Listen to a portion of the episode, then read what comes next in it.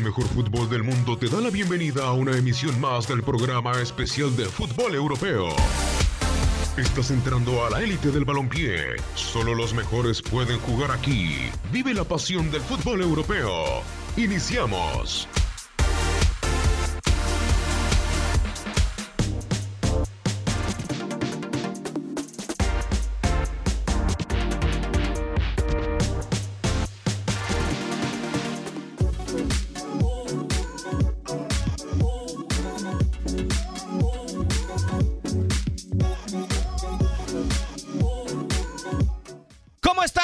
Saludarlos a través de Univisión Deportes Radio. Esto es Fútbol de Estrellas bajo la producción y controles operativos del señor Antonio Murillo. Bájales de su audífono. No se esté quejando que le reventamos los oídos. No es culpa de uno que lo tenga todo el volumen a tope.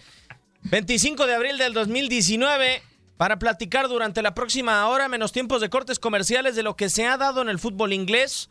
El partido del Manchester United en contra del Manchester City el hecho de que Liverpool no pueda ser campeón posiblemente con 97 puntos y también el 11 titular de la temporada de la Premier League escogido por la Asociación de Futbolistas Profesionales. También estaremos dando el minuto a minuto las reacciones, lo que sucede dentro del partido entre el conjunto del Real Madrid ante el Getafe 3 y 4 dentro de la clasificación de España.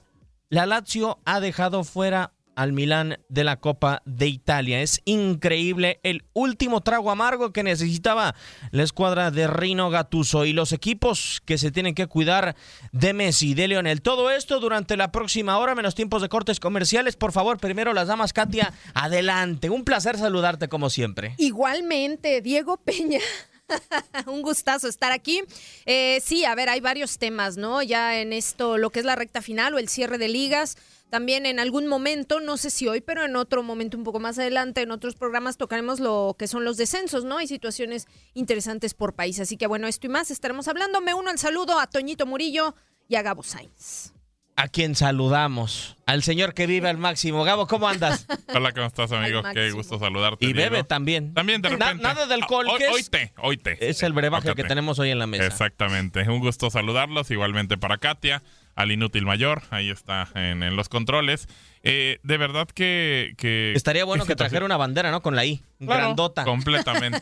bueno, ahí está el señor Murillo. Eh, vaya que, que entiendo que, que lo de Liverpool puede ser complicado, ¿no? Porque tal cantidad de puntos te tendrían que dar para ser campeón. Pero, pues bueno, así está la situación al momento. Y, y resulta que, que este tipo de, de situaciones, de campañas, pues bueno, te va a dejar, no sé con qué sabor de boca, hacer tantos puntos y simplemente quedarte a la orilla. Pero es parte de eh, cuando estás prácticamente peleando eh, eh, a palmo a palmo un, un trofeo, ¿no? Y creo que, que esto va a ser un tema complicado. Vamos a ver, todavía hay, hay chance, es un punto de ventaja solamente. Sí, solamente es un punto de ventaja el que tiene el City. Ya estaremos platicando más adelante del partido del conjunto de Pep Guardiola. 2 a 0 en Derby de Manchester. Nada complicado para el estratega catalán. Pero el 11 que hoy publica la Asociación de Futbolistas Profesionales es Ederson Moraes en el arco. Yo no estoy de acuerdo con esa. ¿A quién pondrías? Yo pondría a David Egea. A mí Me parece que ha tenido mejor campaña. Sí, yo también. Pues es que, o sea, por números yo creo que sí, ¿no? Respalda de Gea. Yo creo que acá las, decisiones de la Asociación de Futbolistas Profesionales se encarrilan a final de cuentas a lo más sencillo. Es, estamos peleando una liga, pon a Liverpool y al City en su mayoría, porque es por parte del City, además de Ederson Moraes, también está Emerick Laporte, que tuvo un espantoso partido de Champions y que yo sigo creyendo que gracias a él el equipo de Guardiola no está en la siguiente etapa. Bernardo Silva, aparece Fernandinho y aparece también el Kun Agüero junto con Raheem Sterling. El único que no me genera duda del conjunto de los Citizens, para mí, es Raheem Sterling. Bueno, Bueno, es que, por ejemplo, a ver, Laporte te genera duda por el partido que tuvo en Champions. Sí, Ay, la pero- verdad, que, o sea, como defensa, ¿qué representa Imeric Laporte Pues realmente? bueno, te te representa ahorita el primer lugar de la Premier. Y creo que eso se están título, basando. Ah, sí. empezaste con eso de, de, de Ederson y me parece que es lo mismo que están viendo con Laporte. Igual si tuvo un partido malo en Champions, lo tuvo en Champions. Aquí el 11 es de la Premier y creo que a lo mejor eh, es más congruente con lo que están haciendo. A mí me parece No que sé. Jan Vertonghen ha sido mucho más consistente. Eh, posiblemente sí, pero bueno, te vas ser. con el que está en la parte alta y, y- y es lo que terminas escogiendo. Bernardo Silva me parece normal, es un futbolista que es, una bujía en ese mediocampo del, del City. Y, y, bueno, igual Fernandinho, Paul Pogba, no sé, no sé si puede encuadrar ahí. Es otro que tampoco yo coincido, ¿eh? Yo que pondría ahí, digo, que pertenece, es el único del Manchester United que está dentro de la alineación. ¿Por qué no pusieron al Chino Silva? Sí, de acuerdo. Sí, yo también creo que el Chino Silva es este jugador que te da mucho más seguridad y más efectividad, ¿no? A la hora de ciertas situaciones en el terreno de juego. La verdad es que sí, eh, mira, hemos hablado mucho del tema Paul Pogba, ¿no? Yo creo que nadie duda de que tenga un talento. Lo que pasa es que es un jugador irregular que cuando está bien por cuestiones anímicas, etcétera, no hablo de físico tal cual, te da muy buenos partidos y está enrachado y tal, pero de repente tiene algún bajón y eso lo traslada al terreno de juego, ¿no? Que bueno, una cosa tendría que ir a lo mejor de la mano con la otra, somos seres humanos, lo entiendo, pero no sé, hasta dónde queda, eh, o sea, el que tú te caigas y arrastres a un equipo, ¿no? O sea, es tan irregular en tu torneo. Ah, o sea, desde el punto de vista de Kate, yo lo entiendo, pero también entiendo que quería correr a un entrenador. O sea, era muy evidente. O sea, si José Mourinho se terminó yendo del Manchester United, además de resultados, fue porque Paul Pogba no desempeñaba su función de la mejor manera en el campo. Y fue muy evidente porque cuando llegó Legunar Solskjaer, cambió radicalmente. No puedes tener a un jugador dentro de una alineación ideal pues de una temporada cuando jugó 20 partidos bien, o 15 partidos bien, o 10 partidos bien, y el resto lo echó a la basura. Por eso te digo, o sea, entonces es un tema de irregularidad porque no eres consistente y también de que de contentillo, podríamos llamarlo así. Entonces, estás bien, a ti te parece bien el entrenador, juegas bien, te parece bien cierta situación, juegas bien. Y lo demás, entonces, cuando algo no te parece, pretexto si yo no hago o hago como que no juego y me da igual. ¿Y cuánto ha sido diferente? No. No, con la lluvia sí era mucho, muy diferente. No, sé. no sé si el empuje... El tema de contentillo, no sé. Sí, Gabo era mucho más regular con la Juve. Bueno, sí, más regular. En la época de Antonio Conte, y eso que Antonio Conte es un técnico que va y que exige y que pega en el vestido. Pero no sabes qué relación tenía con Conte. No, pero yo sí creo que el que lo empujaba anímicamente adelante era Vidal. Ah, bueno, posiblemente. O estar cobijado por Pirlo. Claro, pero bueno, es parte de. Y ayer lo platicábamos con, con Raúl El Poto Gutiérrez, si recuerdas, eh, cuando le mencionabas por qué jugadores se le fueron perdiendo, se fueron perdiendo en el camino, y decía siempre tienen que estar cobijados, no son eh, soluciones, y me parece que eso, eso es parte de. Pero Paul Pogba no puede estar cobijado toda su vida, Gabo. Bueno, o, sea, ya es un chavo que costó 120 millones de euros. A lo mejor él necesita estar cobijado con alguien de experiencia al lado tienes que cobijarlo con alguien de experiencia al lado. Selección francesa, ¿quién estaba a su lado? Estaba en Golo Canté, que no creo que precisamente sea que lo cobije. Exacto, no. Pero ¿quién más? ¿Griezmann? Que de repente bajaba, digo, porque no, estaba pues, propiamente es arriba. Es a lo que uno se refiere. O sea, por eh. ejemplo, no puedes de repente costar 120 millones para un club y pedir que te cobijen y de repente en la selección francesa, cuando te conviene ser campeón del mundo, pues sí, no te importa quién está a tu lado. Ah, no sé. Sí, a ver, y una cosa, ¿cuánto llegó valiendo él a la Juve? ¿Cuánto, cuánto se pagó por él o, cómo fue? Llegó libre, ¿no? Sí, sí, El Manchester United lo desechó. Exactamente. Y, no lo compró. Ajá, ¿y por qué tuvo mejor rendimiento con la Juve? Hablando de sí, que estaba cobijado, protegido, como se le quiera llamar. O sea, entonces, ¿por qué llegas al Manchester United o llegas a otro equipo en donde no estás rindiendo lo que se te, o sea, lo que pagaron por ti, porque fue un dineral, 120 millones de euros. Entonces, a lo mejor eso tuvo que ver un poco, ¿no? En el sentido de, ¿sabes qué? Yo soy el jugador muy caro, yo hago lo que yo quiero y ya no necesito como demostrar nada, ¿no? Por eso un poco el contentillo y por eso a lo mejor estar como con esta intermitencia en el terreno de juego, que de cualquier manera no se justifica. Para mí no hay justificación. Yo creo que tendría que ser lo contrario están pagando eso por ti, pues por una razón. Pero Paul Pogba es el mediocampista que esperábamos, o sea, realmente tiene tanta calidad como para decir, bueno. Es que lo pues que le viste en la Juve, Gabo. Sí, bueno, pero entiendo eh, ya tiene fue mucho, tres años que no deslumbra, o desde que llegó al United que no deslumbra. Y eso creo que es lo que termina golpeando. Lo que le vimos, para mí, lo que le vimos en el Mundial, ese que dicen tanta gente que, wow, fue espectacular Paul Pogba, para mí fue el 60-70% de su capacidad. O sea, yo el 100%. Ajá, para mí, el 100% de su capacidad yo lo vi en la temporada del 2015 con la Juve. Sí, de acuerdo, de acuerdo. Nos mostró mucho fútbol y quizás por eso que lo estamos esperando, que, que pensamos que puede darnos más, pero. Híjole, entendemos que, que de repente un jugador como Paul Pogba no puede estar a lo mejor intranquilo en la Juve, en el United, o sea, no está feliz en el United, independientemente que hayan pagado lo que hayan pagado por él, que esté ahí, no juega eh, eh, torneos tan importantes. De repente se metió ahora en Champions porque regresaron después de ser campeones de Europa. Eh, no pelean la liga. O sea, no, realmente no, simplemente ni se acercan, eh, esperando a ver si pueden entrar a otra Champions o a ver qué pueden alcanzar en, en, zonas de ahí del torneo. Y creo que Paul Pogba estaba acostumbrado a otras cosas. Con la Juve que siempre estaban arriba, a tope. Siempre estaban en Champions, siempre estaban ahí peleando. Entonces creo que, que a lo mejor a él no le sienta, vaya, puedo pensar un poco el tema que, de lo que dice Katia, que pagaron mucho dinero por él, que de repente despegó los pies del suelo, que dijo, ya soy tan importante, ya soy campeón del mundo. o sea, yo ya no merezco estar a lo mejor en el United, aunque sea uno de los equipos grandes de Europa. Lastimosamente sí, o sea, puede prestarse que se, se piense esa situación porque incluso también, eh, Katia, pues hoy ansía llegar al Real Madrid por Pogba yo no lo vería en el Real Madrid. ¿eh? ¿No lo ves? No, yo no lo veo en el Real Madrid. No sé, no sé ustedes, pero yo no. Yo, yo no creo que sea una pieza fundamental para el Real Madrid. ¿Se concrete o no? bueno, eso ya lo no fundamental, pero, puede, puede, ¿eh? ser parte Sería una buena banca. yo creo que sí, puede ser parte de buena Pero él no va a querer ser banca. A eso iba. ¿Tú crees que él va a querer ser banca? Pero es que es tan disciplinado y tan mentalmente ordenado como para estar por encima de Tony Cross y de Luka Modric. Claro. Ni, ni siquiera de Casemiro. yo no, lo creo. No, no, no, al momento no, pero pero vaya, ahí tendría que ver uno, y sería espectacular poder saber la lista que tiene Zinedine Zidane para el mercado de fichajes, porque puede tener una lista enorme en la cual tiene que pensar, y, creo que ahí ya vamos al, tema de equipo grande, que no lo podemos discutir con el Real Madrid, que tienes que tener un gran equipo titular y un gran equipo suplente. O sea, no puedes darte el lujo de que en otras temporadas tenías a jugadores que no, no sean tan determinantes en la banca. Pero no creo que Paul Pogba sea alguien para la banca de Zidane. Y te lo digo, Gabo, porque para la última temporada de Zidane en el Real Madrid, ¿quién era la banca? Lucas Vázquez, Asensio. Nunca pidió grandes relevos. Por eso, por eso te lo entiendo. Pero ahora no sé si Zidane sea diferente y quiera tener una gran banca. ¿Por qué? Porque de repente se lo va a exigir Florentino y le va a decir, a ver, a mí no me salgas con que después vas a tener a un Lucas Vázquez, a un Asensio, a futbolistas como Reguilón, sin demeritar, pero es, pero es una realidad y, y, que vaya, que no te vayan a sacar los partidos. Yo te voy a exigir que lo hagan.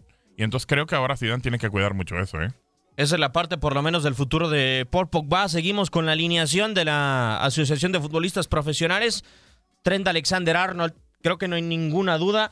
Y creo que hay equipos dentro de esta Premier que, digo, no les conocemos un lateral como tal por el corredor de la derecha tan bueno como Trent Alexander Arnold, incluso a pesar de que no ha sido tan consistente en la alineación titular de Jürgen Klopp por X, o Z situación.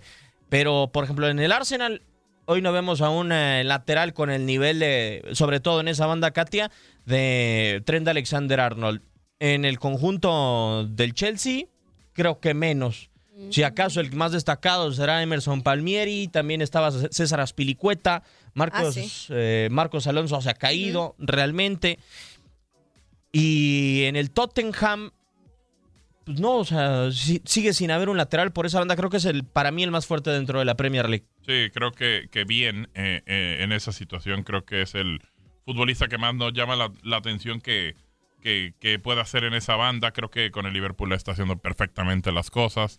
Eh, es un gran futbolista y creo que no hay ninguna duda que se lo merece. Incluso eh, no sé qué tan bueno o malo sea que al lado tiene a Virgin van Dijk, que ya vas a hablar de él, me, imagino que, que, desde con el Celtic, que lo veíamos, que es un gran defensa, que cierra, que, que mueve los espacios, y creo que hacen un excelente complemento en esa, en esa parte defensiva. Sí, a mí el único que me podría encajar dentro de esta alineación titular, Katy, es el Walker, el del Manchester City creo que podría tener ese nivel como para ocuparlo, pero no tiene la velocidad de ida y vuelta, buen toque de balón que tiene Trent Alexander Arnold. Fíjate, aquí hay un, un dato, ¿eh? O sea, entre Trent y Robertson em, suman más asistencias que Jordi Alba y Sergi Roberto. 20 asistencias en la actual temporada.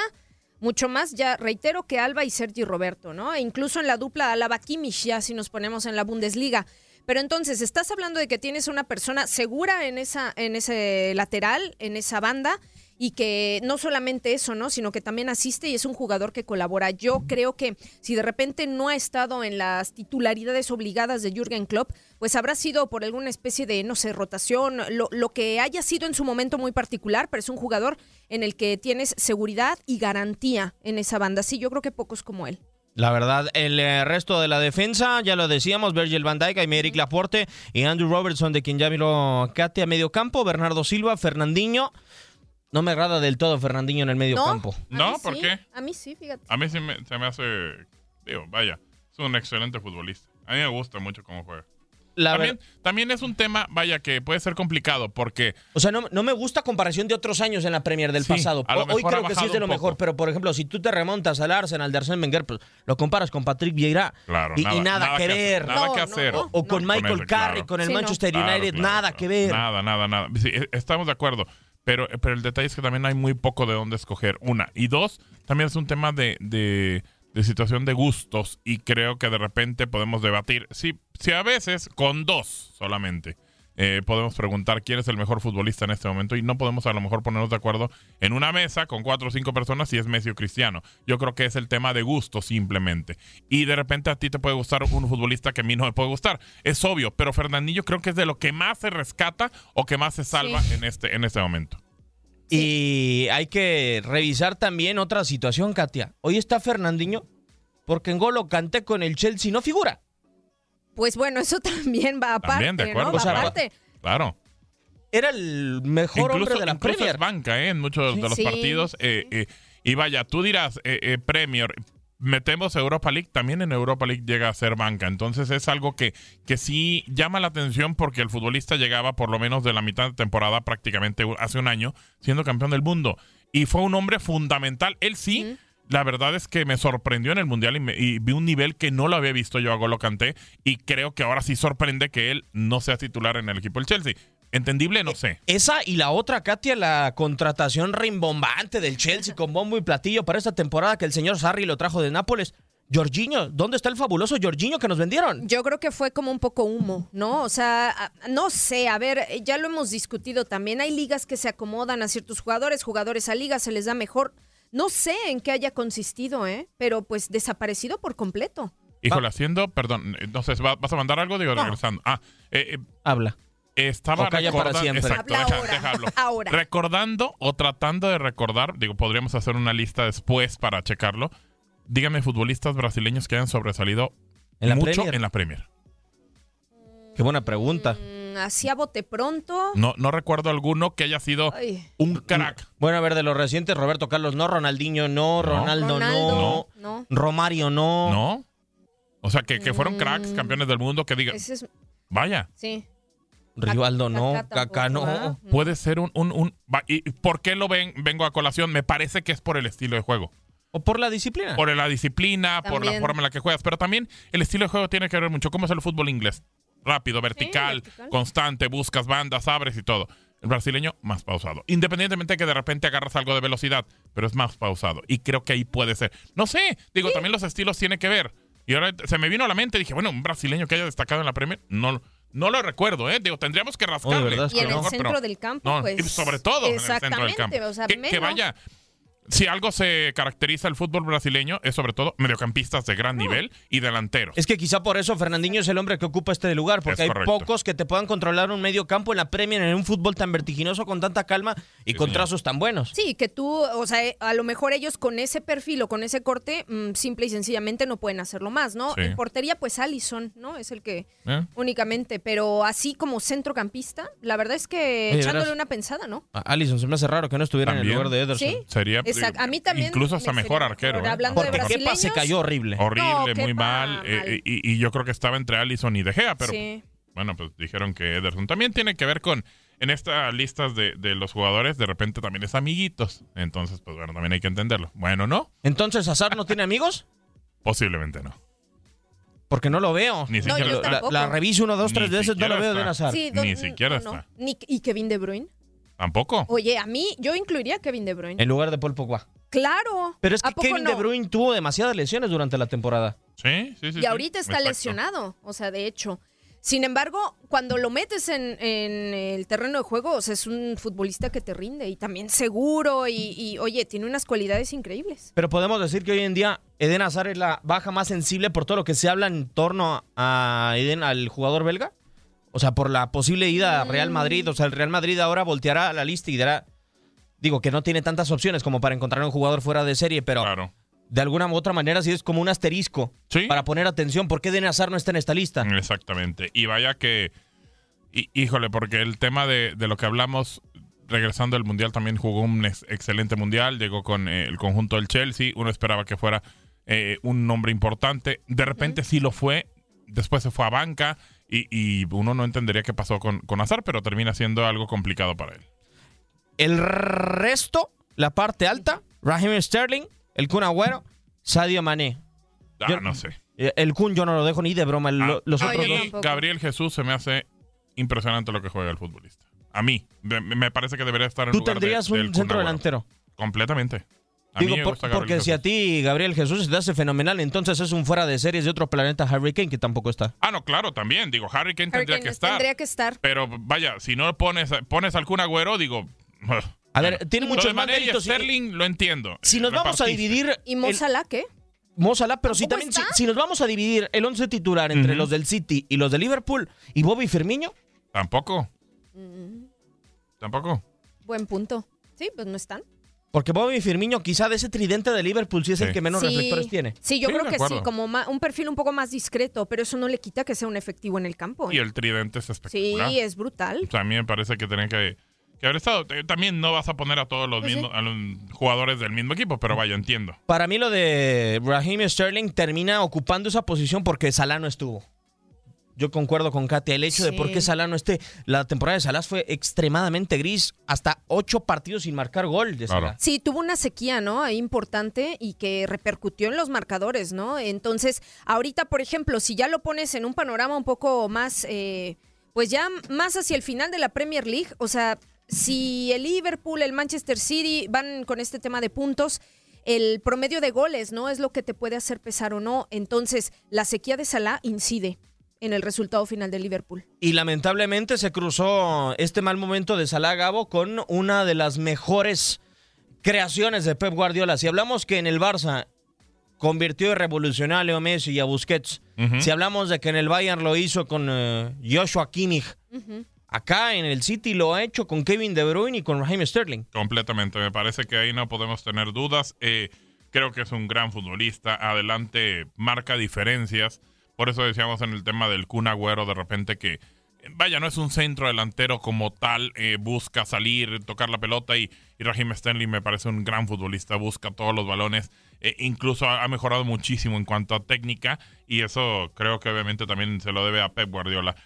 Vaya, adelante, pues podemos estar de acuerdo en los tres. Vaya, si decimos, ok, que se queden. Pero creo que sí está por encima de él eh, Harry Kane. Sí, Está por encima eh, también, les decía yo, otro, se me fue el nombre. El que les decía al Ah, principio, o Gabriel Jesús. ¿sí? ah, Gabriel Jesús. Y eh, quizá a lo mejor ahí checar el tema de, de, de Firmino, pero no sé, vaya, ya sería complicado. Yo creo que es la verdad lo del Kun Agüero está por las cifras porque igualó a Alan Shearer con mayor cantidad de Sí. hat-tricks dentro de la Premier League, pero de todos los centros delanteros que hemos dicho, creo que en momento, en efectividad, en personalidad, es el más bajito. ¿eh? Sí, Ni, cualquiera, ni- ni de cualquiera está Gabriel Jesús, ni de que- que- ni... Sí, no, cualquiera ni está de mejor que él. Sí, e- es más, ¿no? Harry Kane, yo no sé si por el tema de la lesión y porque, bueno, ha estado inactivo por esta situación, pues haya quedado fuera del 11, pero realmente, mm, a ver, yo sí lo hubiera puesto. Yo creo Sí. que por méritos está Harry Kane. Sí, Hay, otro que lamentablemente no está y que yo hubiera puesto en lugar de Bernardo Silva, ¿Quién? al surcoreano Heung-min Son. Ah, sí, de acuerdo. Ah, Son, sí. Oye, Es fue un hombre fundamental. determinante para el Tottenham. Sobre todo cuando tú crees que a lo mejor se le van a caer eh, el, el equipo al Tottenham, que dices a lo mejor ya Eriksen no va a poder con todo, Son aparece y ayuda a que, a que sí se pueda cuando ya no está Harry Kane en el campo. Pues son los cortes los que nos Eso. dejan eh, sin hablar. Vamos a mensajes y regresamos a Fútbol de las Estrellas.